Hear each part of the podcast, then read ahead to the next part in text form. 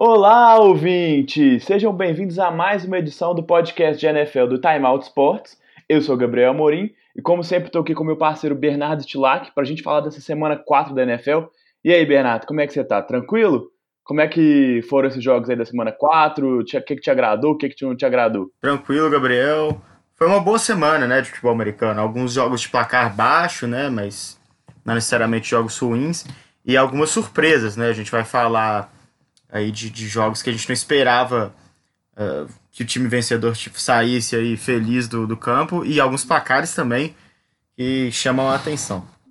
É verdade. Como sempre, né, a NFL tem essa coisa aí de, de ter jogos que não, são, não, não se desenvolvem exatamente do jeito que a gente estava esperando e tal, mas no final das contas, apesar de jogos, por exemplo, do Saints contra os Cowboys, né, o jogo do Sunday Night, não ter tido tantos pontos, por exemplo, foi um bom jogo, enfim, para coisas para a gente tratar mais à frente, mas só antes da gente começar, vale sempre a gente fazer aquele destaque, lembrar que se você quiser ouvir a gente, é só procurar a gente em qualquer agregador, né? Seja é, Deezer, seja Castbox, no Spotify também, a gente está lá. É só você procurar por Timeout Esportes, né? Esportes com ES em português, Timeout Esportes. Você também pode seguir a gente nas redes sociais, tem o Facebook e o Twitter, nos dois, nos dois também é só procurar por Timeout Esportes que a gente está lá. Então, se você quiser, também indica para alguém, fala com seus amigos aí. Vamos tentar aumentar aí essa, esse grupo de pessoas que gostam de podcast, que muitas vezes é só uma questão de falta de costume, né, Bernardo? Não sei como é que foi com você, mas comigo foi começar a ouvir que eu me apaixonei na hora pelo podcast. Às vezes é só as pessoas não saberem como é que faz para ouvir que tão, e não sabem que estão perdendo, né? É, às vezes é só começar mesmo, né? Comigo foi assim também. Vira um hábito que não dá para largar. É, hoje em dia, né, os, os, aplicativos que os serviços de streaming de música todos incorporaram os podcasts também, né? Então já está até mais popularizado. É só buscar aí mesmo onde você costuma ouvir música e passar a ouvir também os podcasts, né? Tem informação além da além só da música, claro. É, realmente esses os agregadores de música terem esse podcast hoje ajuda bastante mesmo e né? Aquele seu amigo, às vezes, que, se, que gosta do tema, às vezes gosta de NFL, por exemplo, que é o nosso caso. Às vezes entra no Spotify dele, baixa, todo mundo tem Spotify, tem o Deezer hoje em dia. Baixa para ele, fala para ele ouvir que não só o nosso podcast, né? Baixa um podcast para ele, para ele poder ouvir, para ele não ter os trabalhos, e depois, se, se, ele gostar, você explica como é que funciona, como é que faz para continuar acompanhando, para seguir, né? Para assinar, é, assinar mesmo o feed dos, dos podcasts, né? E vamos tentar trazer mais gente aí, porque realmente é uma mídia muito interessante. Vamos começar então, Bernardo? Você começa com a gente falando dos jogos da rodada? Vamos lá, vamos falar sobre o Titans que venceu os Falcons fora de casa, 24 a 10. Um bom jogo do time de Tennessee, conseguindo aí bastante produção terrestre, dominando a partida no setor ofensivo contra um Atlanta Falcons ainda com um ataque bastante disfuncional e dessa vez não teve a defesa é, em, grande, em grande dia. A gente já falou bem aqui dessa defesa dos Falcons, né? muito rápida e muito dinâmica, mas não conseguiu produzir bem contra os Titans, acabou perdendo mais uma, o time da NFC Sul, 24 a 10 para os Titans. É o, a, a, grande notícia no lado aí do, dos, dos Falcons é a lesão do, do Kinil né, que já foi na semana passada, ele não jogou também essa semana. É isso mesmo, né? Não foi nessa semana que ele machucou não, né? Não, acho que ele já estava fora. Pois é, e agora eles até chegaram a, a, trocar com os, com os Eagles pelo Jonathan Cyprin, que, que jogou nos Titans, né, também o safety. E realmente ele é uma peça muito importante nesse time aí. Mais uma lesão do, do Kenny ele saiu muito frustrado daquele jogo. E, bom, é, foi, contra os, foi contra os Colts mesmo, na rodada anterior, né? Nesse jogo ele não jogou, não. E já estava lesionado, então os, os Falcons tendo esses problemas também aí, como a gente está acostumado a ver desde a temporada passada, lesões atrapalhando muito os Falcons e com o Saints ganhando mais uma, né, essa divisão que parecia se encaminhando para os Falcons pode começar a despontar para o lado do time de Nova Orleans, né? Mas enfim, a gente chega nesse assunto daqui a pouco, no, no assunto de, de, de, de Cowboys e Saints. O próximo jogo dessa rodada que a gente traz agora foi a vitória do Carolina Panthers para cima do Houston Texans por 16 a 10. O time de Carolina de novo teve o Kyle Allen como titular, né? O Kenilton continua de fora em um jogo de placar baixo, né? No, o Kyle dessa vez não foi tão bem como ele tinha ido na primeira semana contra os Cardinals. Não lançou nenhum touchdown. E para variar, o grande destaque do jogo é o Christian McCaffrey, né, Bernardo? A gente até comentava o quanto que ele continua produzindo e, e quase 190 jardas de scrimmage nessa partida, um touchdown e uma recepção espetacular que ele teve ali num passe esquisitaço do Kyle Allen. É, ele realmente é, com a ausência do Kenito, principalmente, vem carregando o piano para esse time por mais uma temporada, né? É um talento ainda muito jovem, né? É difícil até entender como que ele pode se desenvolver para além disso. Realmente o principal nome desse ataque de o cara lá no Panthers, mesmo com o Ken Newton, né? Ele vinha se destacando. Né? Agora uhum. então a responsabilidade aumenta, mas ele não, não parece sentir isso não. É, o Watson e Hopkins é, ainda não estão na, na melhor das sintonias ainda. O time de Houston tem sofrido bastante nesse começo de temporada. Que, e essa campanha de 2-2 é, nessa, nessa divisão bem embolada, né? Poderia ser um bom momento para começar despontando, mas o Texas ainda não conseguiu dar esse, esse, essa esticada, né? Conseguir essas, essas boas atuações ainda. Tem, tem vencido alguns jogos, mas com muita dificuldade. Bora pro próximo? Bora, mais uma vitória de um time que jogou fora de casa, até agora os três jogos, né, vitórias de visitantes. Os Raiders foram até Indianápolis e bateram os Colts por 31 a 24, um jogo bem seguro do quarterback Derek Carr conseguiu aí levar o time à, à vitória fora de casa, a segunda vitória dos Raiders. Os dois times estão 2-2 aí, e os Colts que tiveram até um bom desempenho nas duas primeiras semanas, né? Conseguiram dificultar os jogos, vão aí vendo que a temporada talvez vá, vá acabar sendo sintomática da falta do Andrew Luck. O Jacob Brissett ele não consegue suprir a ausência do antigo camisa 12 dos Colts. E o Mac teve uma lesão nesse jogo, né? ainda é dúvida para a próxima semana, e ele vinha sendo o fio condutor desse ataque, né? Se ele ficar de fora, realmente as coisas Sem ficam dúvida. mais complicadas para o time dos Colts. O próximo jogo, o jogo da, da contra o, o, o, time mais fraco da temporada, mais uma vez o Miami Dolphins perdendo por 30 a 10 contra os Chargers. Dessa vez o time nem começou tão mal, né? Chegou até a liderar o placar no comecinho do jogo, o que foi a primeira vez na temporada que eles conseguiram liderar, mas depois o Philip Rivers conseguiu colocar as coisas no lugar e uma vitória que, é, passado esse susto inicial, né, não, não, chegou a ser tão complicada não para o time dos Chargers. O Austin Eckler foi, foi mais uma vez o destaque. Agora, para a próxima semana, o, Melvin Gordon já deve voltar, não, não se sabe ainda quantos, quantas vezes ele vai a campo, se ele vai atuar 100%, né, que está voltando da greve, mas ele já está treinando com a equipe dessa semana passada.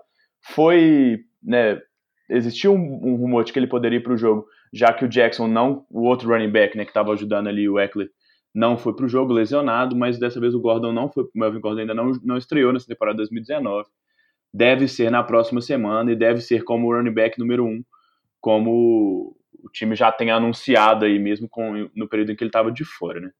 Exatamente. Vamos falar agora da primeira vitória de um time mandante até aqui no nosso podcast. Os Giants seguem aí vencendo. O time de Nova York é uma bela surpresa depois da mudança no posto de quarterback. O Daniel Jones leva o time mais uma vitória, 24 a 3 contra os Redskins, que vão se mostrando aí um dos times mais frágeis dentro da, da NFL, né? Tá perdendo de todo mundo, quatro derrotas até aqui. O para piorar um pouco a situação, Case que não ainda se machucou.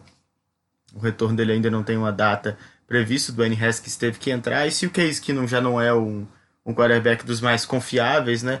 o reserva há de se imaginar que, que seja uma situação ainda mais complicada. O Daniel Jones acabou tendo duas interceptações nesse jogo, mas conseguiu produzir de forma razoável né, para poder levar o time de Nova York a mais uma vitória. Ele também tem uma grande contribuição ali anímica para o time, né? Interessante como ele consegue ganhar muitas jardas com, com as pernas. Ele não corre tanto, mas ele tem uma, uma produção interessante.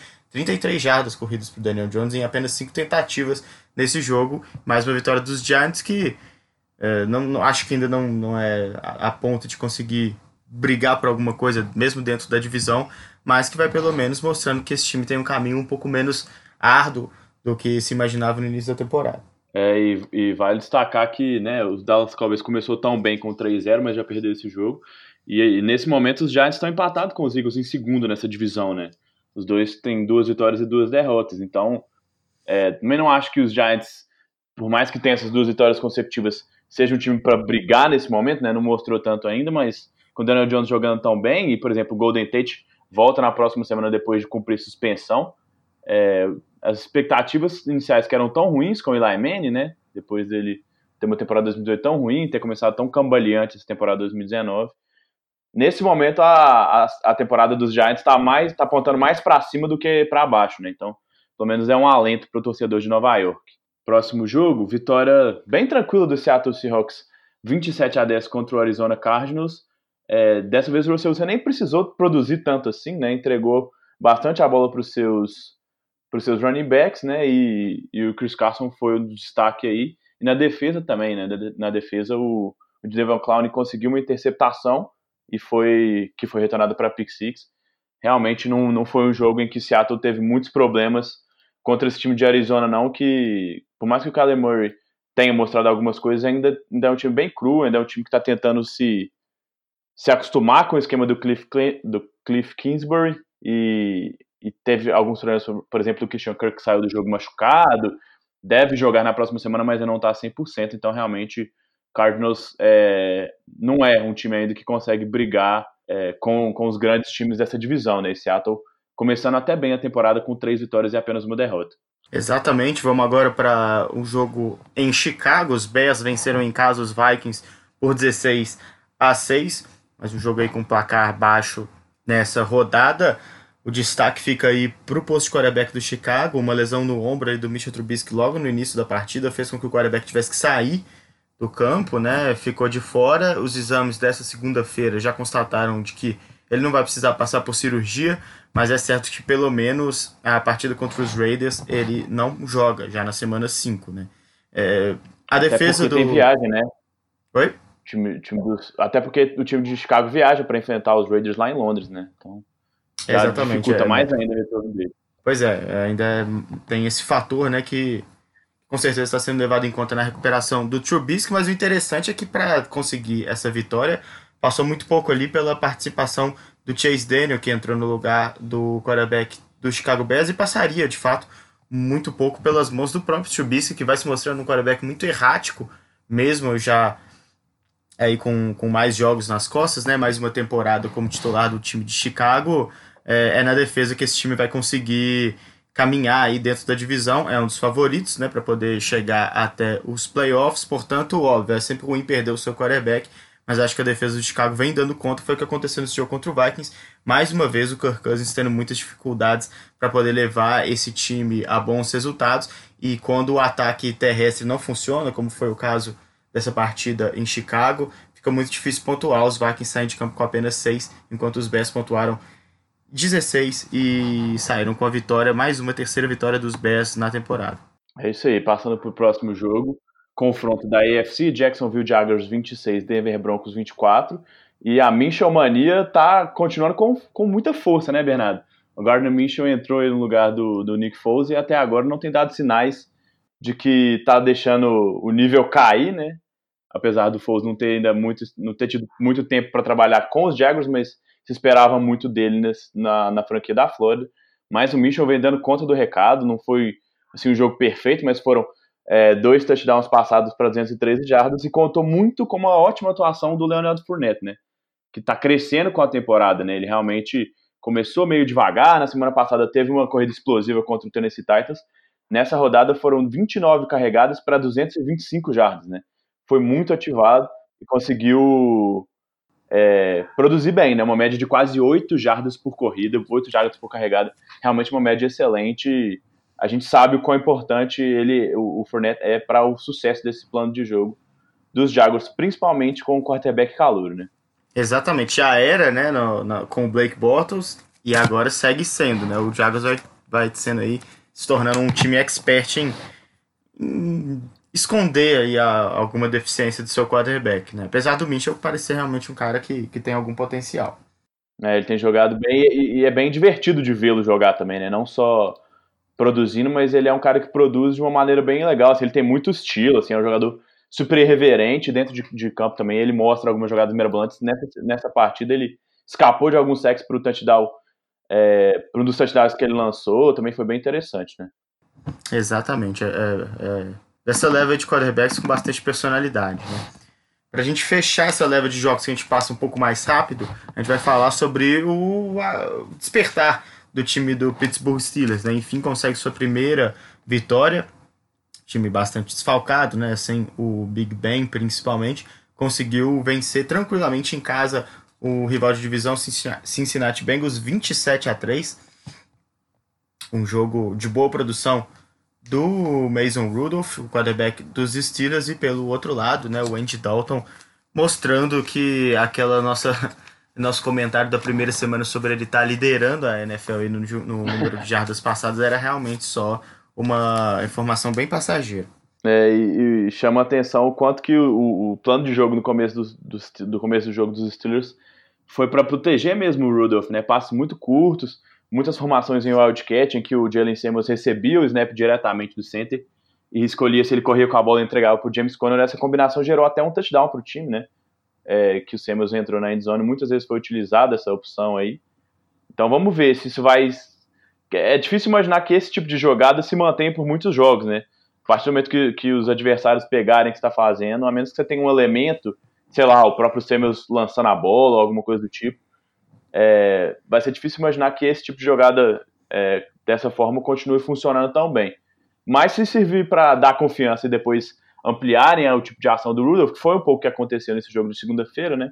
Pode ser interessante, é uma forma de, de crescer na confiança do, do, do jogador que está substituindo o Big Ben, porque a gente sabe que confiança pesa muitas vezes, principalmente nessa posição de quarterback em que precisa comandar o ataque o tempo todo, né?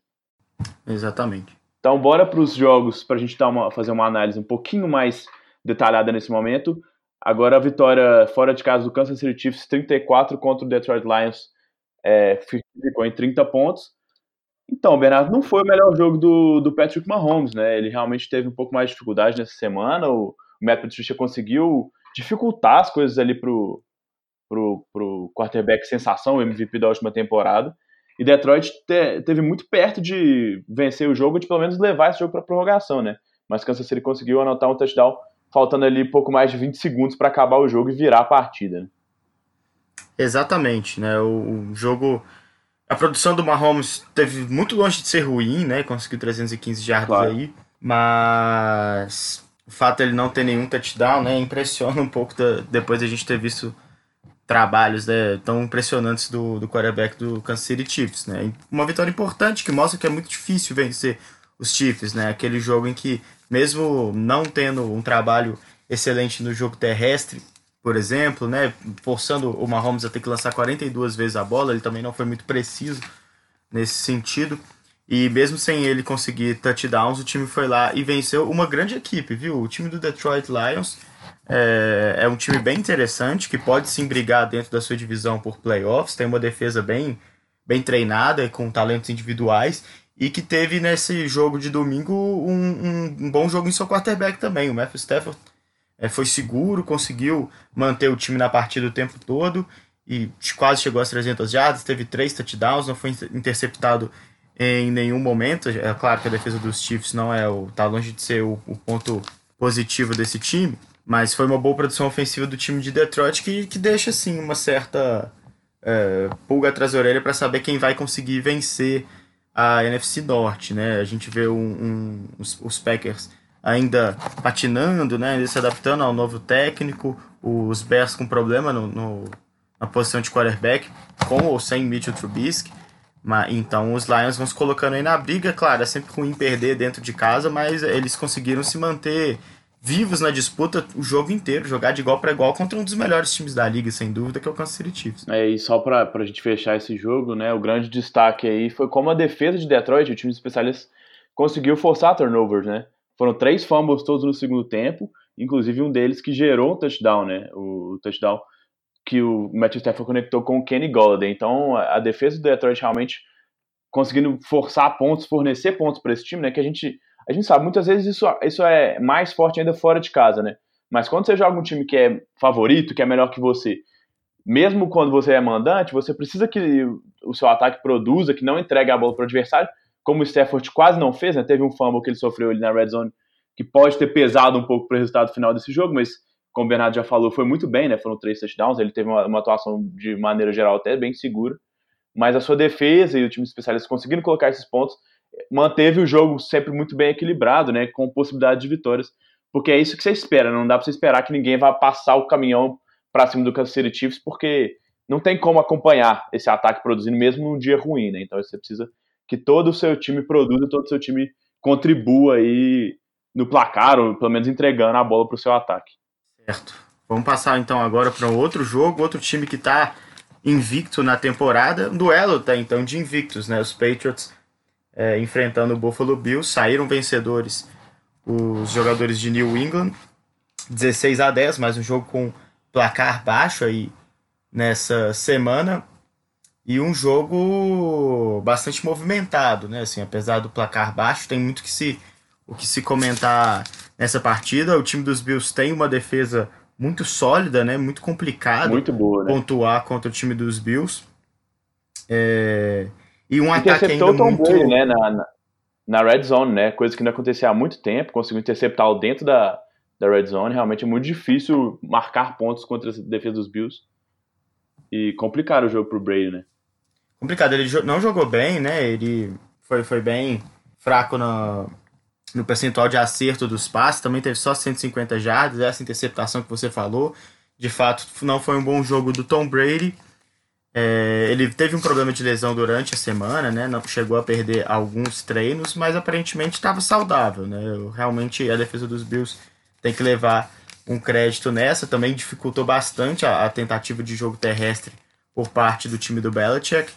Mas o ataque dos Bills ainda é muito complicado, né? dificulta com que essa defesa consiga conquistar vitórias. Vale o destaque para a defesa dos Patriots também. É o primeiro touchdown que o time cedeu na temporada. A gente está na semana 4, né? Então, tava aí há pouco mais de três jogos sem ter levado nenhum, ter cedido nenhum touchdown. Tem uma média aí de 6,8 pontos por partida cedidos. É, é realmente é, vai dando as caras aí se mostrando como o, o, o ponto forte do time dos Patriots, o que pode levar esse time adiante, né? Claro que, que o Tom Brady ainda é o Tom Brady, mas é, em jogos como esse vale muito ter uma defesa muito forte.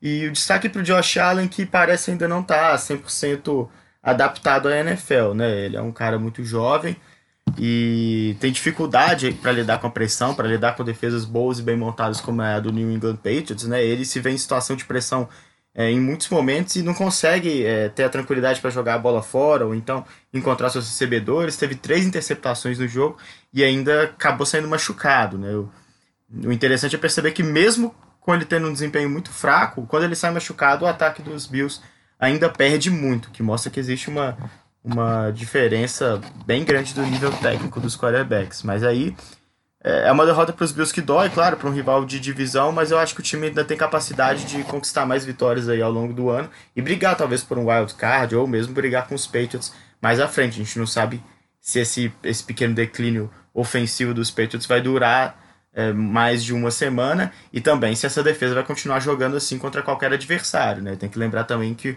os adversários dos Patriots até aqui não tiveram, não foram um desafio defensivo tão grande para o time do Bill Belichick e do Tom Brady.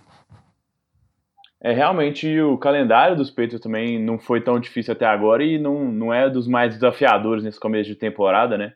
Então na próxima semana já pega os Redskins. É fora de casa, mas como a gente já falou, um dos times mais fracos nesse momento da temporada, sem provavelmente sem o quarterback titular, com essa indecisão aí. O Terry McLaurin, que estava sendo o destaque desse time dos Redskins, ficou fora do último jogo. Deve jogar com os Patriots, mas não deve estar 100%. Depois pega Giant e Jet, né? Então, realmente, o, começo de caminhada dos Patriots é, é, bem mais tranquilo e, como se falou, não, não teve grandes desafios. Talvez essa defesa dos Bills seja o principal desafio que vai enfrentar nessas primeiras oito semanas, né? Nesse começo de temporada. E do lado dos, dos Bills, no ataque ficam, valem dois destaques, né? Dois veteranos que chegaram nessa temporada para o time.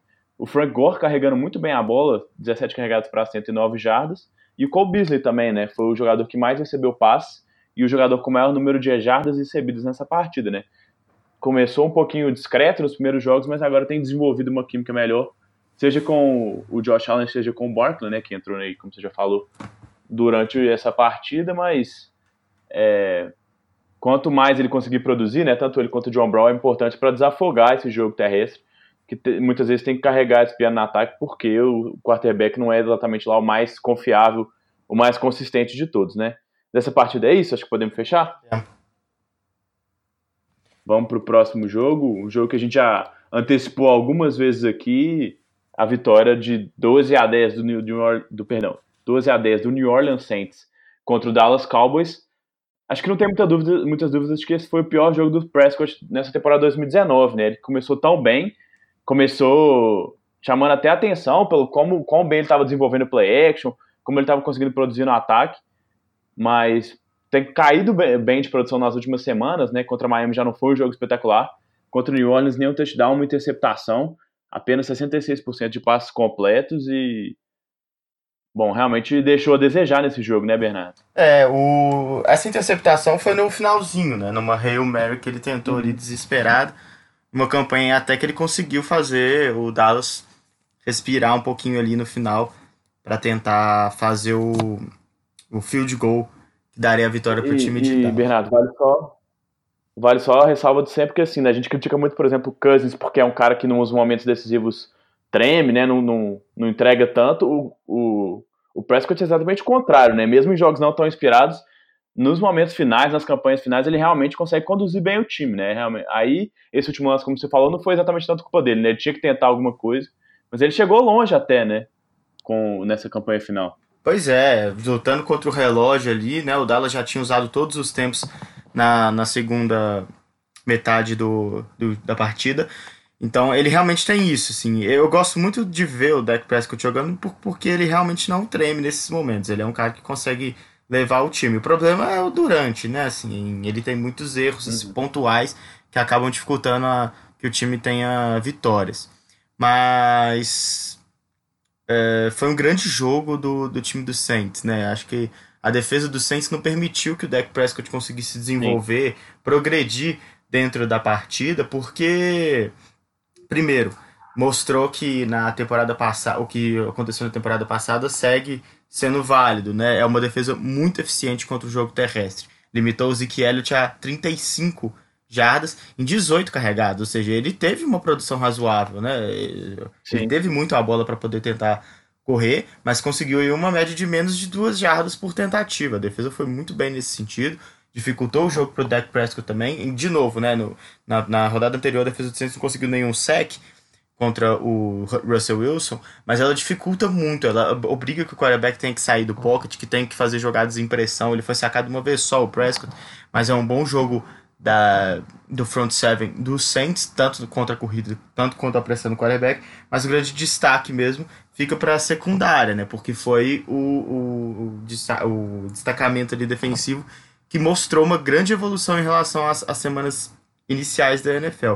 Principalmente o Marshawn Letmore, que já teve um bom jogo contra o Seattle, e, e mas que nesse Sim. foi brilhante. Anulou a Mari Cooper, ele acabou fazendo a, a recepção que deu ali a, a, capacidade do time do time do Dallas sonhar com alguma coisa no último drive, mas du- durante a partida, né, o Amari Cooper não foi encontrado livre em momento nenhum pro, pro, pelo Dak Prescott, né? Foram só cinco recepções para 48 jardas e quem assiste o jogo dos Cowboys sabe tanto que o ataque precisa do, do Amari Cooper recebendo as bolas para poder conseguir progredir. E não foi o que aconteceu contra o Saints. Limitou o time dos Cowboys a 10 pontos e dificul, dificultou muito que o ataque permanecesse em campo. Né? Foi uma partida realmente muito boa do time do Saints. Porque se venceu dois jogos né, com o Terry Bridgewater, é, é, você pode botar na conta dos jogadores de defesa. Porque ele não é nada, não, não jogou nada além do que. Não sei, né? É, bem burocrático o Terry Bridgewater. Ele não faz nada assim além do que você imagina que um, um Uhum. quarterback mediano possa fazer. Inclusive na, na última jogada de Ele ataque parece- do Saints, né? É, ele parece que ele só não quer entregar, né? Assim, ele, Exato. ele pode até perder, mas desde que não seja culpa dele, né? Desde que não seja ele lançando uma interceptação ou sofrendo um fumble. Então ele joga, como você disse, mais burocrático possível para evitar que qualquer erro da parte dele aconteça, né? E aí ele espera que caras, né, do- mais talentosos como Camaro, Michael Thomas ou a própria defesa, o time de especialistas, consigam colocar pontos no placar, porque ele não parece estar muito confortável em fazer muita coisa, né? Em, em se arriscar tanto. Pois é, nessa última campanha os Saints estavam é, em condição de, de, de ter um, um field goal para poder fazer com que os, os Cowboys só conseguissem a vitória é, anotando um touchdown, né? Estava ali com a, com a vantagem final, que, que acabou sendo a final de dois pontos só, com o field goal do Dallas conseguia virar, se Uhum. anotasse pelo menos um field goal e obrigar o time de Dallas a ter que ter um touchdown sem tempo para pedir e com, com pouco tempo no relógio. E aí o time já, já dentro da, da, da posição ali onde dava para poder acertar o field goal, ele saiu correndo para trás loucamente, não jogou a bola fora e tomou um sec assim para é. umas 20 jardas para trás. Né? Tirou o time da, de área uhum. de field goal. A sorte né, também do Saints, né, é que, que teve um grande desempenho de mais uma vez, né, dos special teams. Destaque para o Thomas Mostert que que teve um, vários punts ali muito importantes para colocar esse ataque do Dallas contra a parede, porque senão, bicho, é, poderia ter sido um, um roteiro desastroso e isso ia para as costas do Bridgewater, que querendo ou não, vai ter que ser titular por mais algumas semanas. É, o Breeze, né, a gente já viu ele na, na sideline essa semana, já com, com o dedo operado, disse que está conseguindo colocar alguma pressão na bola, ainda não 100%, né, mas como você, você destacou, ele ainda vai demorar algumas semanas, né? Não é um processo curto, não é um processo rápido de volta dele, né? Então o New Orleans precisa se apoiar mesmo é, nessas, nessas outras qualidades do time, porque dessa forma aí o Bridgewater vai ter muita dificuldade em continuar carregando mais vitórias para o time, ou pelo menos colocando vitórias na conta dele, né? Que ele não conseguiu fazer ainda nessa temporada, e desse jeito não, não espera muita coisa. Agora, o calendário nos próximos jogos também não é exatamente dos mais complicados, né? Ele pega uma defesa fraca dos Bucks e um time dos Jaguars que tem uma boa defesa, mas que tem um ataque que né, a gente sabe que não é exatamente o mais confiável de todos. Então, é, e joga contra os Bucks em casa, contra os Jaguars fora. É, eu, eu, prevejo que consiga arrancar mais duas vitórias aí, ou pelo menos uma vitória, e dessa forma não seria de todo mal, né? O, o, o Breeze pode voltar aí depois de, de quatro semanas contra a partida de hoje, né? Uhum. A previsão é que ele voltasse no jogo contra os Falcons. Então seria Bucks, Jaguars, Bears e Cardinals. Não são quatro jogos impossíveis de você conseguir, sei lá, duas vitórias nesses quatro jogos. Isso significaria um, uma campanha positiva até o momento que ele voltaria. Então, realmente, o que parecia ser um desastre né, no momento da lesão do Breeze, naquele jogo que perdeu fora de casa contra os Rams, nesse momento já não é mais tão desesperador. É, existe uma boa perspectiva é, de que esse time consiga continuar na briga, né, até com os Falcons cambaleantes, e os Panthers também com os problemas que a gente já sabe, e os Bucks com, com os tiroteios de sempre que a gente vai chegar lá ainda. É, exatamente. E do lado dos Cowboys, notícia triste é a lesão do Tyron Smith, né, no final do jogo, já no finalzinho do jogo. Uhum. Ele saiu numa, né, do estádio com aquela botinha de proteção, né, no tornozelo. Não se sabe exatamente, né, não é uma lesão tão grave do tipo ele já tá fora da temporada, é, mas ele vai ser avaliado durante a semana, ainda não tem nenhuma decisão. É, eu até tentei olhar alguma coisa aqui agora para ver se já tem alguma atualização. Parece que ele não está nem confirmado nem descartado para o jogo. Vai depender dos treinos dessa semana e para ver como é que ele vai. Se ele vai ter condições ou não de entrar em campo já no, na próxima semana, a gente sabe. Se não, ou melhor, discutivelmente um dos melhores left tackles da liga, né? Então precisa muito do trabalho dele para proteger o Dak Prescott para que esse ataque continue fluindo. É, o, o inter... é, e ele faz uma diferença absurda, é só perceber o finalzinho quem quiser ir lá buscar o finalzinho desse jogo contra o Saints, quando ele se machucou, né? Você frisou já bem ali no apagar das luzes, o, a facilidade com que os jogadores de defesa do Saints estavam ali incomodando o Dak Prescott, a ponto do Dennis Allen, o coordenador defensivo do Saints, chamar uma blitz para uma jogada que era óbvia de Hail Mary, né? Que foi o momento que uhum. o Dak Prescott foi interceptado. É uma coisa bem, bem inusual, né? Mas assim, sem ele, na linha ofensiva, era quase certo que o, algum jogador da, é, do, de defesa do Saints ia conseguir chegar no, no quarterback. Então, é, até essa postura da defesa dos outros times, ela fica alterada sem o Tyrus B. É verdade. Bom, é isso. Mais alguma coisa pra gente falar desse jogo? Podemos passar pro próximo? Podemos ir pro próximo. É, acho que a gente. É, acho que. Não sei se fui eu que pulei aqui, Bernardo, mas ficou gente... faltando falar de Brown. É, de vitória do Cleveland Browns contra o, Baltimore Ravens, né? 40 a 25. E de longe, a grande, o grande destaque dessa partida foi o, o Nick Chubb, né? Que teve uma grande, grande atuação, conseguiu correr muito bem com a bola, coisa que ele não estava conseguindo fazer de maneira tão consistente assim, né? E inclusive com um touchdown muito longo, né? Então realmente chamou a atenção quão bem ele, ele conseguiu correr com a bola nessa partida, né? Desafogar um pouco o ataque aéreo. É, no último podcast a gente comentou sobre esse ataque dos Browns não, não ter dado certo ainda, né? E uhum. eu acho que é, foi o diagnóstico bem certeiro assim que a gente teve aqui, porque foi exatamente o contrário que foi feito nessa, nessa semana, né? É, é, claro, né? Eles não ouviram a gente falando, mas era tão era tão claro que era essa é, era esse o problema, né? Que, que eles foram lá e alteraram exatamente nisso. Um jogo onde o Odell Beckham Jr., por exemplo, teve só duas recepções. Ou seja, ele vinha sendo, e tem que ser mesmo, o, o principal alvo do, do time do Cleveland Browns, mas não precisa ser o único, né? Ele acabou ah, conseguindo atrair a marcação, é, o jogo terrestre sendo eficiente fez com que a, a boa defesa dos Ravens tivesse dificuldade aí para entender o que, que jogada ia acontecer. O Marlon Humphrey, né, teve um bom trabalho anulando aí o Odell Beckham Jr., só que eles têm o Jarvis Landry, que teve 167 yards, maior marca da carreira dele, e apareceu muito bem justamente porque o time foi mais tranquilo, não teve é, uhum. a, essa preocupação de só fazer jogadas mirabolantes para poder usufruir de, do talento total desse ataque, né, de, de ter um bom quarterback, Baker Mayfield, ter dois grandes recebedores, usou o jogo terrestre, foi tranquilo, é, teve uma boa, uma boa produção e foi mais simples e mais eficiente.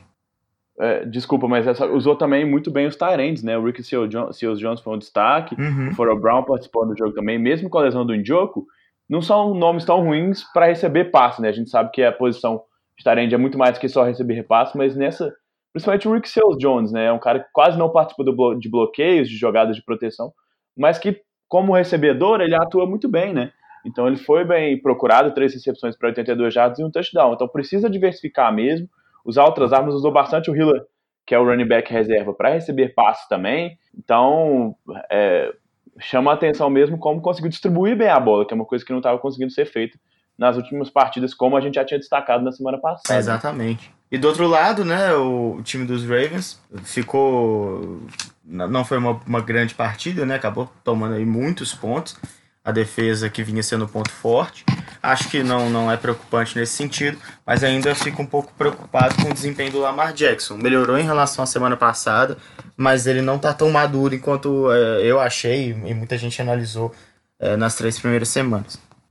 É, ele, nos jogos contra Miami e Arizona, ele realmente parecia ter dado um salto, né? Uhum. E o jogo contra Kansas City foi, foi ruim, e que a gente já tinha analisado no, no podcast da semana passada. É, mas essa semana, apesar de números melhores, ainda faltou o que a gente já tinha comentado. É, segurança nas leituras, é, leituras rápidas, é, boas decisões estão sendo tomadas. De novo, ele se precipitou algumas vezes, não conseguiu ser tão preciso, então isso acaba complicando mesmo.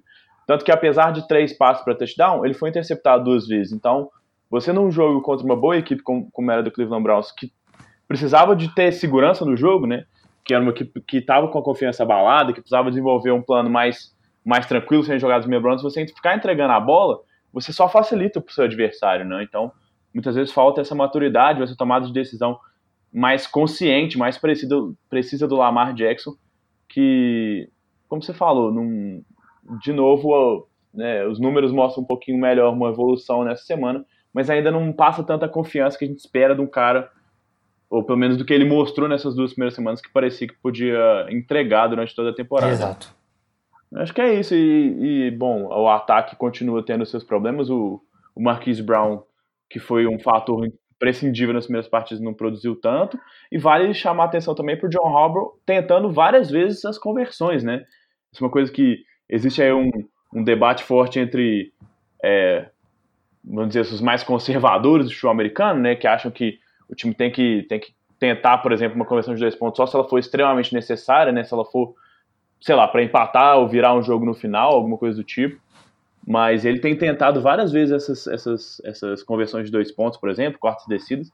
Não, não tem sido bem sucedido em todas, como já era esperado, né? Até estatisticamente era, era esperado que não seja tão, tão bem sucedido assim, mas ele tem tirado alguma, algumas coisas boas dessas pontuações e, inclusive, conseguiu uma conversão já na segunda etapa, que deu um pouquinho mais de ânimo para o time. Né? Exatamente.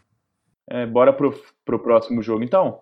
Você puxa aí? Vamos, vamos Puxa, seguir? Vamos. É, Eagles e Packers, né, o jogo da quinta-feira. Nem sempre os jogos de quinta-feira são os melhores, mas a NFL caprichou nessa quinta e caprichou na próxima também. A gente vai ter Rams e Seahawks, né? Então, é, vão ser dois jogos de quinta que provavelmente vão estar nessa nossa análise um pouco mais profunda aqui. Uma boa vitória do time de Filadélfia, jogando fora de casa, 34 a a 27. Um jogo de destaque ofensivo para o ataque terrestre de Filadélfia, né? O Jordan Howard conseguiu aí 87 yardas, produziu bastante bem, um jogador ex-BES, né? E, e, manteve o time de Filadélfia bastante tempo no campo, é, dificultando, né? Cansando essa boa defesa do, do Green Bay Packers, né? Apesar de, de ter sido essa, sem dúvida, uma da, a pior performance da temporada, acabou cedendo bastante pontos. É, a, também aí o ponto positivo para o ataque de, de Filadélfia que conseguiu controlar bem, não exigiu muito do Carson Wentz, né? Ele teve três touchdowns, mas lançou pouco a bola, teve uma produção de jardas aí bem discreta, 160, ao contrário do, do Aaron Rodgers, né? Seu quarterback rival aí, que teve 422 jardas, foi obrigado a usar muito o né? braço. Né? Oi? Teve um primeiro tempo espetacular, né? O melhor primeiro quarto, se não me engano, da carreira dele. Foi. Né? Dava dando a impressão de que eles conseguiriam aí arrancar essa vitória, né? E, e no final não foi tão positivo para o Aaron Rodgers, né? Porque ele teve ali a bola nas mãos para poder tentar fazer a virada no último drive e acabou sendo interceptado. Então ele teve esse gostinho amargo no final, mas uma boa, uma boa produção de fato, né? Durante toda a partida em que ele foi obrigado a lançar muito porque não contou com, com um bom papel uma boa produção dos seus running backs. E aí é, é uma questão, né? Assim, enquanto vale a pena insistir no, no jogo terrestre, a gente pode até tocar nessa, nesse ponto mais, mais à frente quando a gente for falar do jogo dos, do Buccaneers.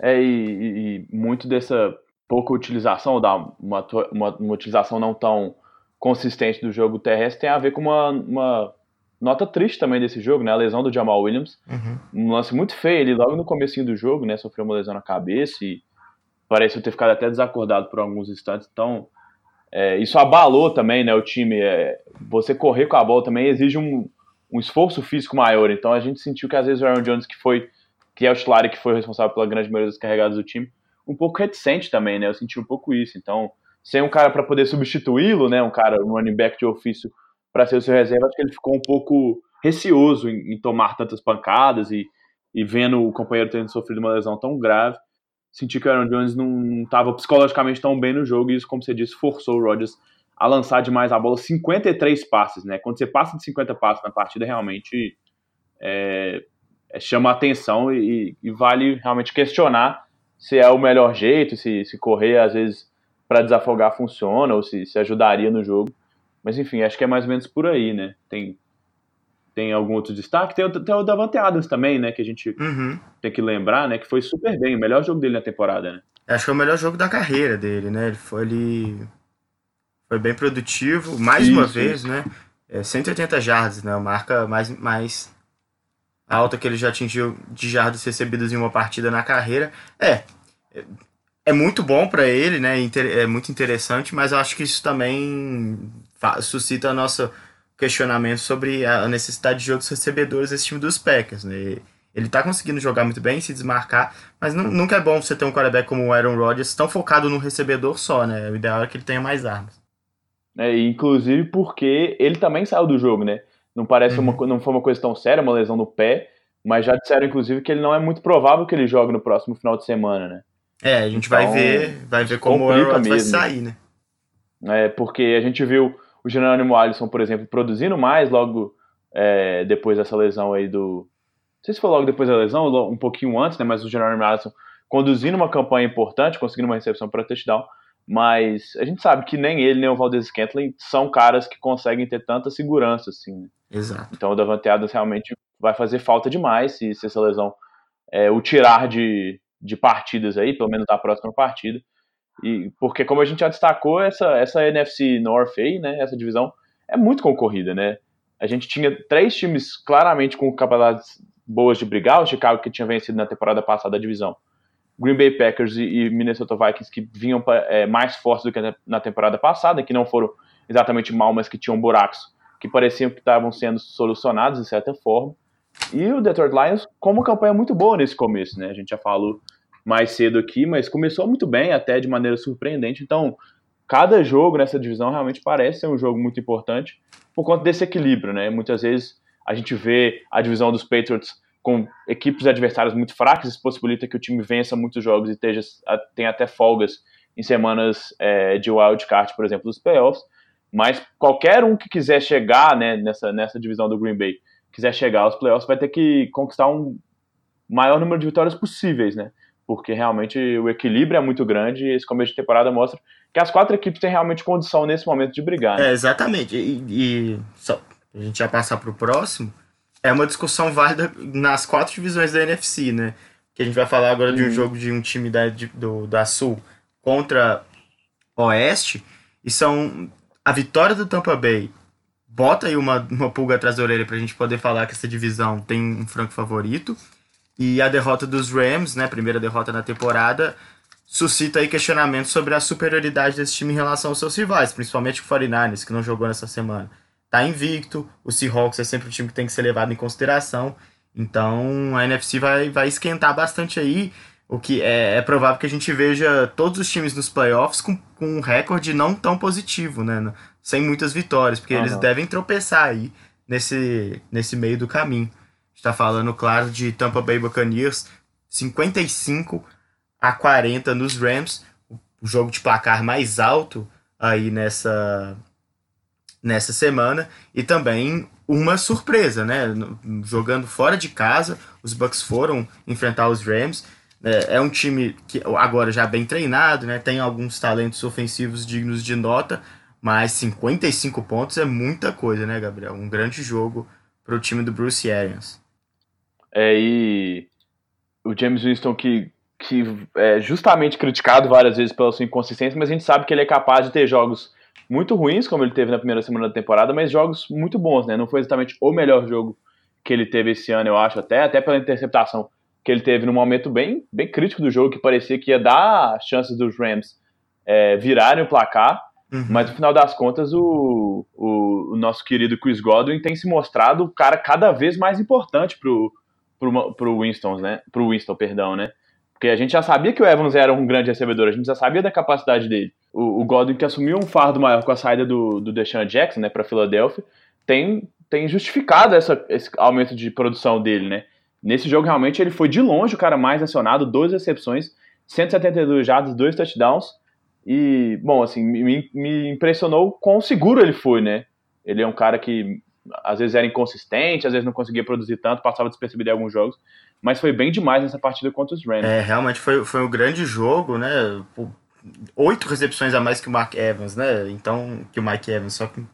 Então isso já diz bastante sobre, sobre o grande jogo do Goldwyn e é interessante perceber também é, o James Winston ele tem mudança de postura muito clara quando ele tem esses bons jogos como foi desse dessa semana, né? 385 jardas para 4 touchdowns. Ele recebe a, a, a, bola ali no snap, já muito atento, já muito elétrico, assim, realmente procurando uhum. qual vai ser a jogada é, mais importante para ele poder fazer. É difícil sacar ele, ele está sempre muito, muito ligado na partida. E foi um grande jogo do quarterback de Tampa Bay. E o que eu vinha falando na, na, na análise do jogo do, dos Packers sobre insistir nas corridas o, o James Winston lançou bastante, né? Foram 41 vezes, só que o time de Tampa Bay também correu 30 vezes, ou seja, é bem balanceado esse ataque. E mesmo. Sim, sim.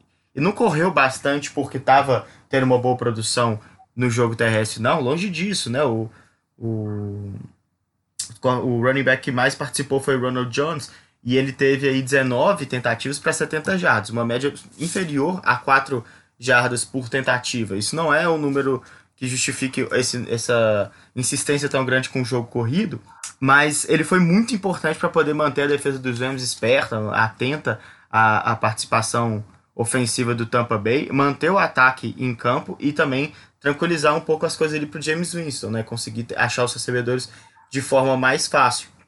Tanto que o time já abriu 21 a 0 no logo de cara, né? Chegou a estar 21 uhum. a 0 essa partida.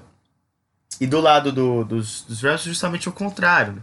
E isso aí é, é mais complicado quando se trata de Jared Goff, porque a gente sabe o, tanto, o quanto ele cresce de produção usando o play action. O time dos Rams uhum. correu com a bola apenas 11 vezes. Né? O Todd Gurley está tendo uma temporada muito distante da que ele teve no ano passado. Aliás, desde a pós-temporada do ano passado ele vem levantando questionamentos.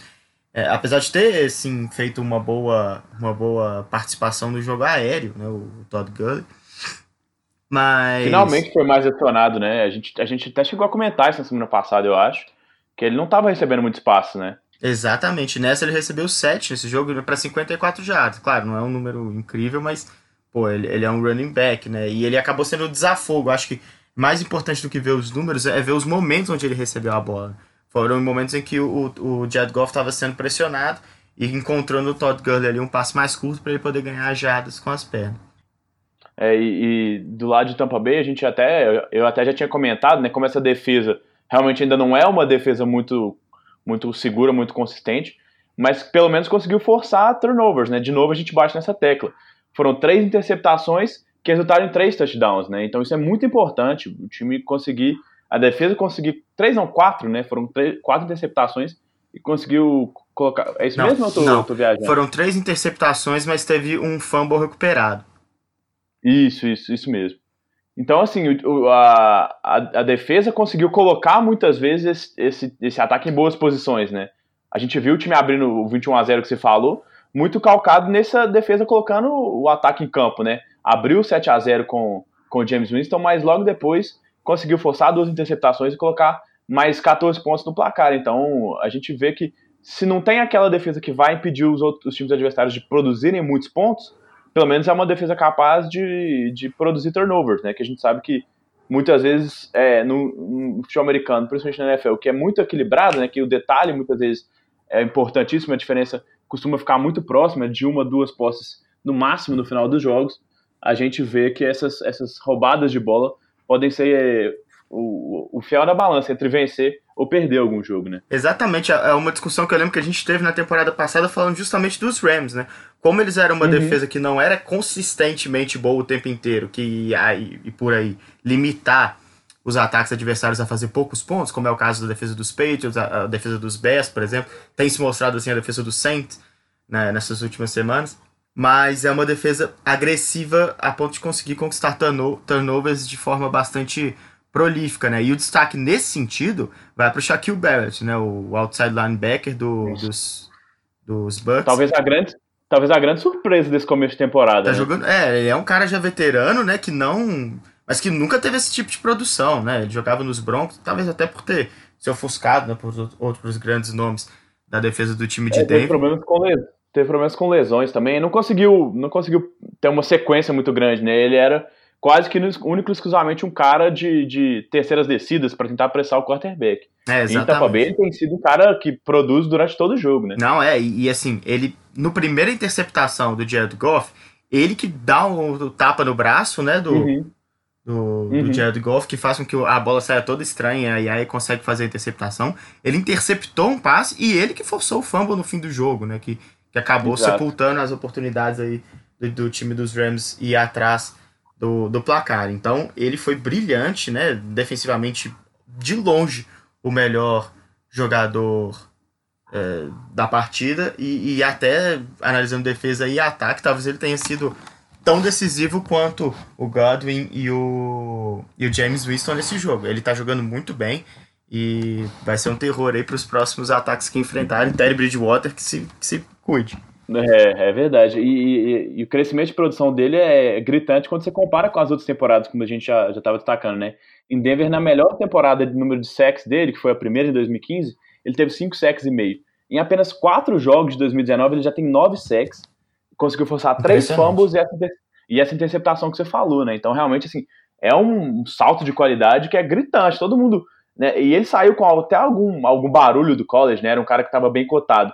Mas ninguém esperava que ele, depois de quatro anos sem conseguir produzir muita coisa em Denver, tivesse esse crescimento, esse aumento de, de produção de, de uma hora para outra, assim, né? Logo no começo da temporada. Então realmente chama atenção quão bem ele começa essa temporada para solucionar o problema que talvez fosse o, o mais agudo nessa defesa, né? A gente sabe dos problemas da secundária, mas é uma secundária que é jovem, que está sendo investida através do draft, então existe lá uma, uma paciência, mas o pass rush do time realmente sofria demais, né? O Jason Pierre-Paul, que era o grande nome, não tem jogado, tem, tem enfrentado problemas com lesão, na temporada passada foi muito inconsistente esse pass rush também, e ele tem suprido essa necessidade de alguém que possa atrapalhar os ataques adversários, né? Exatamente, é uma grata surpresa sem dúvida o pessoal lá em Tampa tá, tá bem feliz com o Shaquille Barrett. É, e, e só pra gente destacar, acho que já pra gente já fechando esse jogo, a lei do ex, né? Você falou que o Barrett forçou o fumble e quem recuperou o fumble foi o ex-jogador do Los Angeles Rams, o Damo Consul, que está envolvido em toda a polêmica aí que envolve é, a saída dele dos Rams, a chegada dele nos Buccaneers, que foi por conta da saída do Lechama, do, do, do Jerry McCoy, que foi para os Panthers, e o número que o McCoy usava o Sul já tomou. Enfim, tem é, os dois ali que sempre foram comparados porque foram selecionados no mesmo draft, né, em posições muito próximas, estão envolvidos talvez na, na maior guerra de egos aí, digamos, dessa, dessa intertemporada, e ele colocando mais uma vez pra, em, em ação a lei do ex, porque é realmente a interceptação que ele, a, o fumble que ele recuperou para o touchdown, sacramentou essa vitória bem surpreendente dos Bucks fora de casa. É, exatamente, é, disputando aí a briga de egos com o Antônio Brown, né? Na é, NFL, é verdade, é verdade. Na NFL tem, é o que não falta é isso, né? Assim, os caras são realmente muito muito estrela. É, e falando, falando em ego, você falou de ego, Antônio Brown, eu lembrei de uma cena, acho que deve ter visto, uma cena até curiosa do, do Juju Smith-Schuster no jogo contra os Bengals, que foi, né, depois no segundo tempo foi, foi uma lavada, quase não teve pressão. Ele no, no banco ali perguntando para os companheiros o que, que eles iam fazer depois do jogo de segunda-feira, falando que ele louco para arrumar alguém para jogar um Fortnite com ele, né? Então, e o Juju, que é exatamente o contrário dessas divas, né? Um cara totalmente de grupo, que não liga muito quase não tem participado do jogo do time e muito pelo contrário, tá, não estava reclamando, estava feliz que o time estava ganhando e, e, tentando arrumar alguma coisa para fazer naquela noite de segunda-feira, né? É, logo ele, né, que teve assim, o professor aí no Antônio Brown na temporada passada, mas parece que ele não, não se estragou, não. Parece um, um cara muito jovem, né, assim, muito gente fina. Ele teve todo aquele rolê da bicicleta, né, que ele ia de é, bicicleta para os treinos. Então. Ele parece ser é um cara das figuras mais, mais carismáticas mesmo, né? Da, da NFL nesse momento.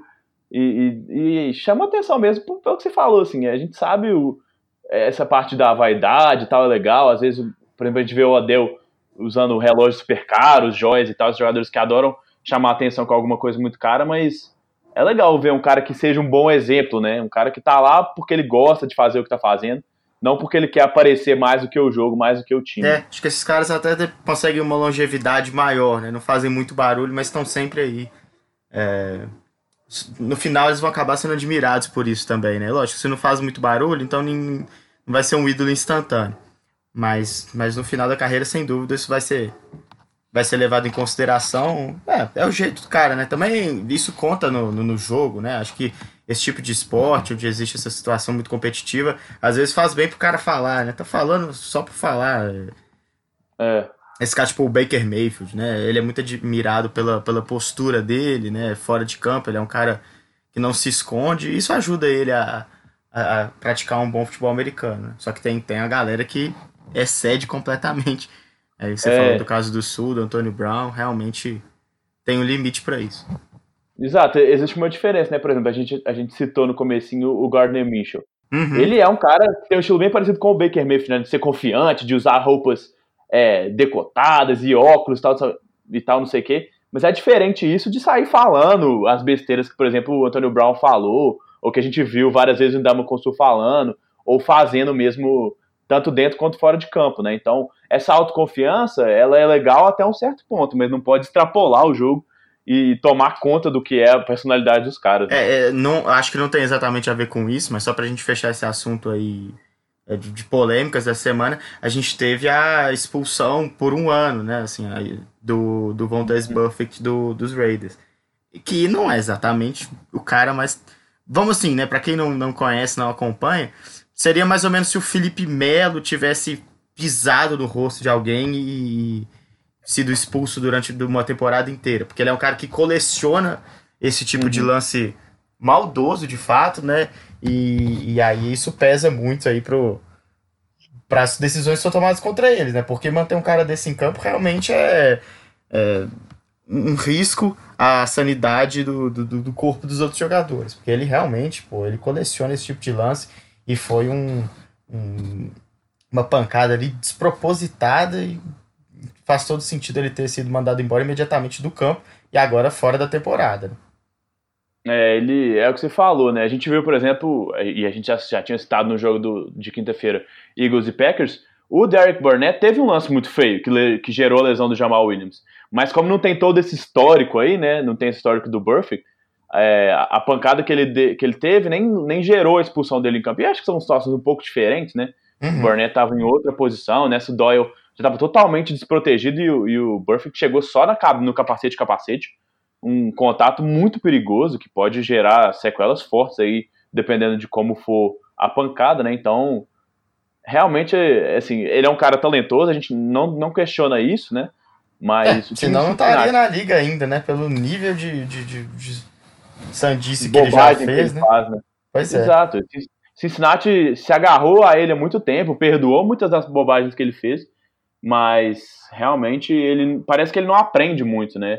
Ele tava tranquilo, as notícias da intertemporada eram até de que ele tava separando briga do Antônio Brown com o General Manager, né? mas aí chega no jogo, chega no jogo e faz um negócio desse, né? Realmente é. É, parece é... que ele não consegue se controlar, né? É, é realmente inconsequente. Você falou, por, coisa, por, por pancadas muito menos. É, muito mais parte, parte do jogo, né? Coisas que acontecem o tempo inteiro. A gente já vê lances como do Shazier dos Steelers na temporada retrasada, uhum. por exemplo, né? Pô, o cara ficou sem andar ali no.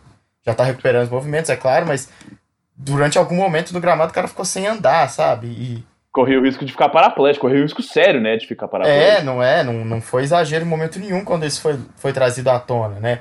E imagina com uma pancada dessa, né? O cara tá, sabe o que tá fazendo, ele tá indo realmente para poder para poder machucar, intimidar, não sei o que o cara pensa, né? Mas assim, num esporte onde as lesões com impacto grave são tão comuns e tão discutidas, o cara não, não mudar a postura, parece que é realmente um problema de ele não consegue se controlar, ele não consegue deixar de fazer. É, o paralelo com o Felipe Melo realmente parece ser o, o mais bem feito possível, né? Até pelas posições, estilo de jogo. Uhum. E, e, parece que a cabeça dos caras de vez em quando desliga assim dentro do campo, né? Cometem uns erros que chegam a ser absurdos. Exatamente. É isso, fechamos por aqui essa semana 4? Fechamos. Como você já falou, o jogo de quinta-feira é mais um bom jogo, né? Seattle Seahawks e Los Angeles Rams, dois rivais de divisão que estão ali brigando cabeça a cabeça. Os dois têm três vitórias e uma derrota nesse começo de temporada. E nessa semana 5, as equipes que estão de bye, deixa eu pegar minha colinha aqui, são o Detroit Lions e Miami Dolphins. Né? O Miami acho que não vai fazer muita falta para ninguém, mas o Detroit começando muito bem a temporada, então mais duas semanas, duas equipes, perdão, de fora nessa semana 5. As semanas de bye começam a se acumular, já para a semana 6 são quatro equipes de fora, então isso começa a ser um fator realmente nesse equilíbrio da temporada, né, Bernardo? É, já vai começando a ser importante, talvez para os Lions seja até interessante agora, né, treinar, fazer esse time jogar ainda melhor e voltar aí nos cascos, na ponta dos cascos. É verdade. Então, acho que é isso, né? Pra, a, a gente vai fechando por aqui. Na semana que vem a gente volta para analisar tudo e mais um pouco dessa semana 5, que de um jeito ou de outro vai ter muita coisa pra gente falar, sempre tem. A NFL sempre muito movimentada, sempre muito intensa, né? É isso. Semana que vem a gente tá de volta. É isso aí, pessoal. Um grande abraço e até mais.